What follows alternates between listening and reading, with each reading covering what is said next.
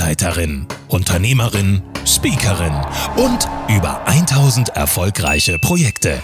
Das ist Frau Dr. Manuela Kramp, die Frau Doktor vom Bau. Und hier ist der Create Your Life Podcast. Löse deine Lebensbaustellen. Stein für Stein. Nicht reden, sondern machen. Erfolgreich, bodenständig und authentisch. Bau dir deine Zukunft. Create Your Life.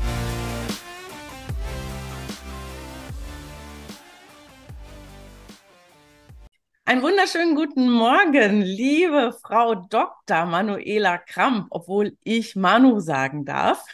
Aber das ist ein offizieller Titel. Wir beide sind äh, Mitautorinnen in einem wunderbaren Buchprojekt des Gabal e.V.s. Und zwar zum Thema Zukunftssicherung haben wir geschrieben. Impulse für Wege in eine stabile und vor allem positive Zukunft. Und du hast dich zum Thema Generation Z dort eingebracht. Und die Frage an dich, nachdem du beantwortet hast, wer du bist, was du normalerweise in deinem Leben machst, würde mich interessieren, taugt die Generation Z denn etwas? Ja, guten Morgen, liebe Marion. Vielen Dank äh, für die Einladung, dass wir das hier gemeinsam machen. Und ich freue mich sehr, dass wir auch gemeinsam in diesem Sammelband Zukunftssicherung unterwegs sind. Ja, mein Name ist Dr. Manuela Kramp. Ich bin Architektin, Sachverständige und Bauleiterin. Das ist so das, was ich jeden Tag mache. Bin aber unterwegs auch die mit meinem Generationsprogramm und zwar die Generation wieder zu verbinden. Und das ist ja genau deine Frage gewesen. Taugt die Generation Z was? Dazu muss ich erzählen, ich komme aus einer Großfamilie, sage ich mal. Ich habe vier Geschwister, mittlerweile zehn äh, Nichten und sechs, ja, sozusagen Urenkel meiner Eltern. Und das heißt, dass wir im großen Familienkreis schon sechs Generationen sind. Ich selber bin so äh, zum Übergang vom, ja, vom Babyboomer zur Generation X. Das ist so mein Alter, aber mein Sohn ist Generation Z. Und ich habe gerade während, während dieser Zeit in Corona da einiges lernen dürfen. Und deswegen ist es mir so wichtig gewesen, dieses Thema mal rauszubringen, weil im Moment hören wir immer nur, ja, die Generation Z taucht nichts, die sind zu faul, die wollen gar nicht, wie soll das weitergehen? Ja, und da ich persönlich davon betroffen war, bin ich da mal eingetaucht. Na, in meinem Büro konnte ich während Corona durcharbeiten. Das heißt, die Baustellen liefen, war ich total happy. Aber ich hörte auch auf den Baustellen so den O-Ton der Väter. Ähm, ja, die stehen um 16 Uhr auf und dann machen sie Hausparty bis morgen sechs. Wenn ich zur Arbeit muss, gehen die ins Bett. Und da war ich erstmal beruhigt, dass es mir nicht so alleine ging als Elternteil sondern dass das äh, überall war. Denn du darfst nicht vergessen, die meisten äh, standen kurz vor ihrem 18. Geburtstag und dann ist die Welt, äh, hat abgeschaltet, das Licht ausgemacht.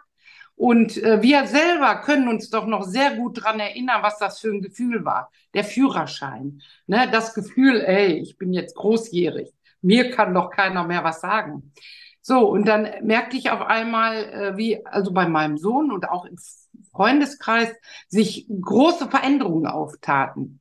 Und trotz Corona hatte ich hier vor meinem Büro, habe ich mein, meine Terrasse und da saßen dann so sechs bis acht Jungs. Ähm, und ich habe immer nur gedacht, ja, ist nicht erlaubt, aber mir war es lieber, dass die irgendwo heimlich sich dann treffen. Und so hatten die alle Abstand, frische Luft.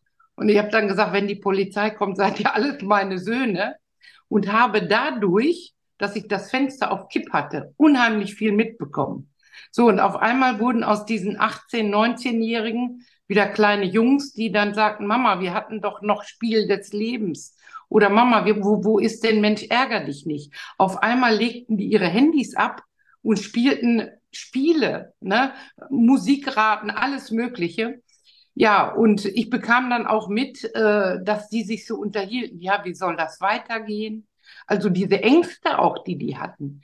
So, und dann war auf einmal Corona wieder da. Einige hatten dann ihre Schule abgeschlossen, andere nicht. Die einen wollten in die Ausbildung. Und äh, da habe ich auch mal genau hingeguckt. Und es gibt ja viel Literatur auch über dieses Thema Generation Z. Und für mich war es ganz wichtig, weil äh, bei uns hieß es immer erst die Arbeit, dann das Vergnügen. Du musst eine Ausbildung haben, wie ins Ausland. Nein, du musst erst mal sehen, dass du was geschaffen hast. Ja, und jetzt äh, ist es ja üblich nach der Schule. Erst mal ein Jahr relaxen, die Welt anschauen, mal erst mal fühlen, was will ich denn. Ganz viele Studien werden, Studiengänge werden abgebrochen. Und da habe ich gesagt, da schaue ich jetzt mal genau hin. Denn mein Sohn, ich habe gesagt, wie geht's denn jetzt weiter? Da hat der zu mir gesagt, ne, seinen Rudi genommen. Mama, ich gehe harzen. Was gehst du?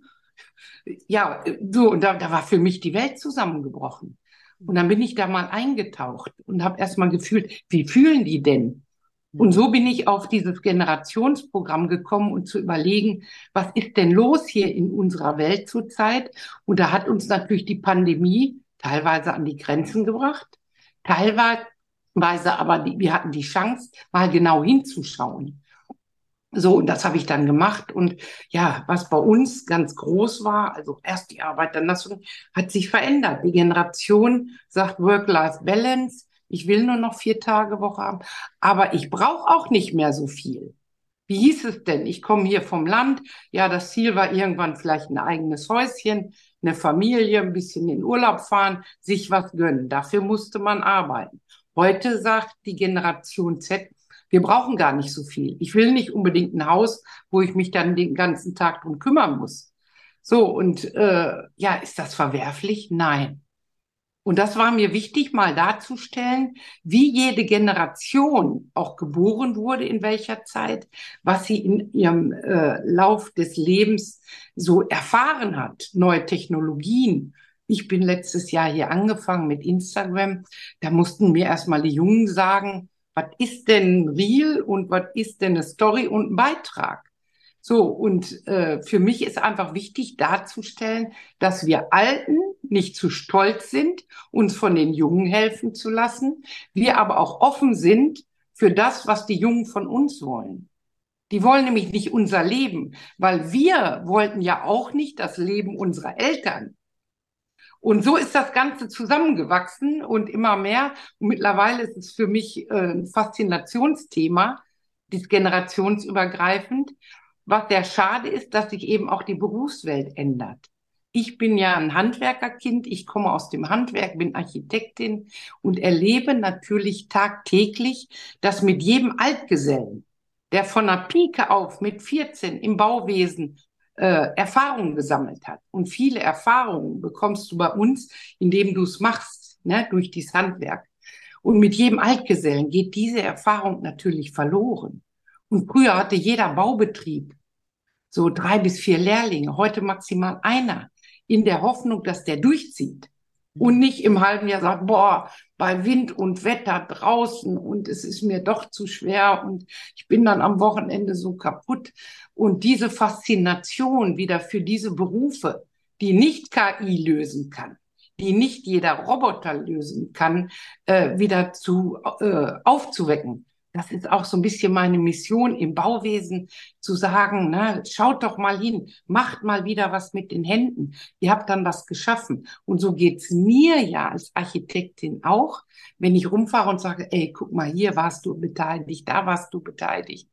Und äh, das ist so mein Weckruf, dass die Alten mal sagen, okay, gebt den Jungen doch mal eine Chance. Schaut doch mal, geht in die Kommunikation und lasst uns gemeinsam vielleicht auch Projekte machen, mal zu überlegen, wie sehen denn generationsübergreifende Projekte aus? Und ich habe damals erfahren, als mir diese Jungen gezeigt haben, Instagram, Facebook, wie das alles funktioniert, dass die mich dann gefragt haben, hey Manu, wir wollen mal was über Immobilien wissen.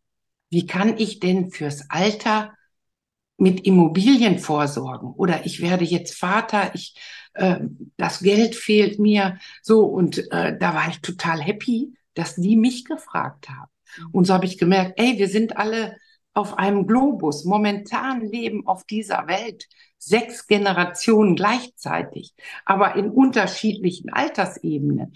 Aber doch erleben wir einen und denselben Tag. Und da ist es mir wichtig, dass wir einfach wieder äh, kommunizieren, die Jungen die Alten wahrnehmen, die Alten die Jungen wahrnehmen und gemeinsam uns verbinden. Und das war mir wichtig als Thema rauszubringen zum Thema Zukunftssicherung. Hört sich mega spannend an, liebe Manu. Also die Generation Z taugt. Das können wir ja. hier schon mal auf jeden Fall festhalten. Und ich kann noch eine ganz kleine Geschichte, die auch wirklich in, in, deine, in dein Spielfeld reinfällt. Gerne. Mal erzählen von einem Handwerksbetrieb. Das ist eine Schreinerei. Die arbeiten genau das, was du gerade beschrieben hast, vorbildlich. Da ist nämlich, die bringen immer Tandems zusammen, jung und alt, weil der Ältere kann nicht mehr so gut tragen wie der Jüngere und der Jüngere profitiert halt von den Erfahrung des Älteren. Das heißt, das ist eine Win-Win-Situation. Und die haben zum Beispiel auch überhaupt gar kein Problem, Fachkräfte und Nachwuchs zu bekommen. Denn die Jungen erzählen, wie cool das da ist, zu arbeiten. Und die Alten, bleiben jung, weil sie nämlich von den Jungen profitieren. Also das ist eine Vorzeige, die sind auch mehrfach ausgezeichnet, äh, international sogar ausgezeichnet, weil das, also euch muss ich mal zusammenbringen, denke ich. Ja, sehr, genau, sehr gerne. Noch mal was zu, äh, ich habe einen Podcast auch darüber gemacht. Du kannst es sogar anhören, fällt mir gerade ein. Oh, toll. Genau. Aber ja. das ist ja die Lösung. Das ist genau die Lösung, nicht wegzugucken, sondern aufeinander zuzugehen, äh, mal tolerant zu sein, mal zuzuhören, anstatt immer nur zu sagen, du musst dies und du musst das. Und ähm, kann ich nur jedem empfehlen, weil da kommt so viel zurück, egal in welcher Generation sie, äh, ihr euch befindet, egal äh, in welchem Beruf auch, weil es be betrifft uns alle. Und irgendwann sind wir die Alten. Absolut. Du hast ja jetzt schon ganz schön viel verraten, liebe Manu. Hast du denn noch so einen Tipp für unsere Zuhörer, Zuschauer, wo du sagst, also das kann wirklich jeder sofort umsetzen und wird, ähm, naja, vielleicht ein kleines Wunder erleben, wie gut das gehen kann über mehrere Generationen hinweg? Ja, mein Tipp ist mal, schau mal, in welcher Generation du bist ob du Babyboomer XYZ und nimm dir nächste Woche mal drei Leute aus anderen Generationen vor und gönn dir mal ein Gespräch von fünf Minuten. Und dann lass das mal wirken und du wirst sehen, es ist großartig. Sehr schön. Also ich mache das, ich setze das um und ich ja. freue mich, dich demnächst äh, zu sehen auf der Frankfurter Buchmesse, wo wir unser Buch präsentieren. Da sind wir ja alle schon ganz aufgeregt. Genau. Und äh, genau, wir kennen uns ja nur virtuell und ich freue mich total, alle Mitautoren dann auch live und in Farbe zu sehen. Und äh, ja, also bis dahin eine absolut gute Zeit und danke für das Gespräch. Ja. Ich bin sehr neugierig. Ja, danke, liebe Marion. Ich freue mich auch sehr. Das ist mein erster Besuch auf der Buchmesse. Also bin ich doppelt gespannt und äh, vielen Dank. Ja, bis dann. Also, mach's gut. Ja. Ciao. Tschüss. Das war der Create Your Life Podcast. Bau dir deine Zukunft mit Hilfe von Frau Dr. Manuela Kramp. Dir hat der Podcast gefallen? Dann gib uns gerne deine Bewertung auf den gängigen Plattformen. Bis zum nächsten Mal. Wir bauen auf dich.